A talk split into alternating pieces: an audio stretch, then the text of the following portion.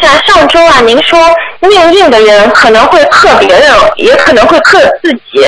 那如果性格比较硬，师傅说这个可能就是今世的惩罚了。那么性格硬的人怎么化解呢？是多念心经啊？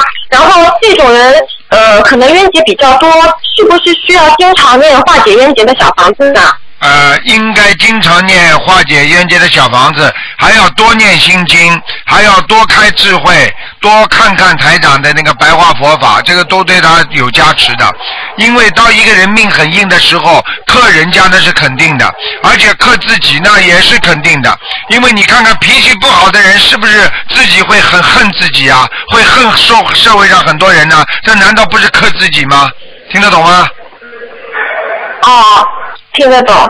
嗯，那师傅，那个如果说脾气很硬，呃，就很倔的人，他就是说他的命很硬吗？对，其实当然不能完全是这样讲，但是脾气不好的人，实际上命一定是硬的，明白吗？哦。啊，这个相辅相成好的，知道了。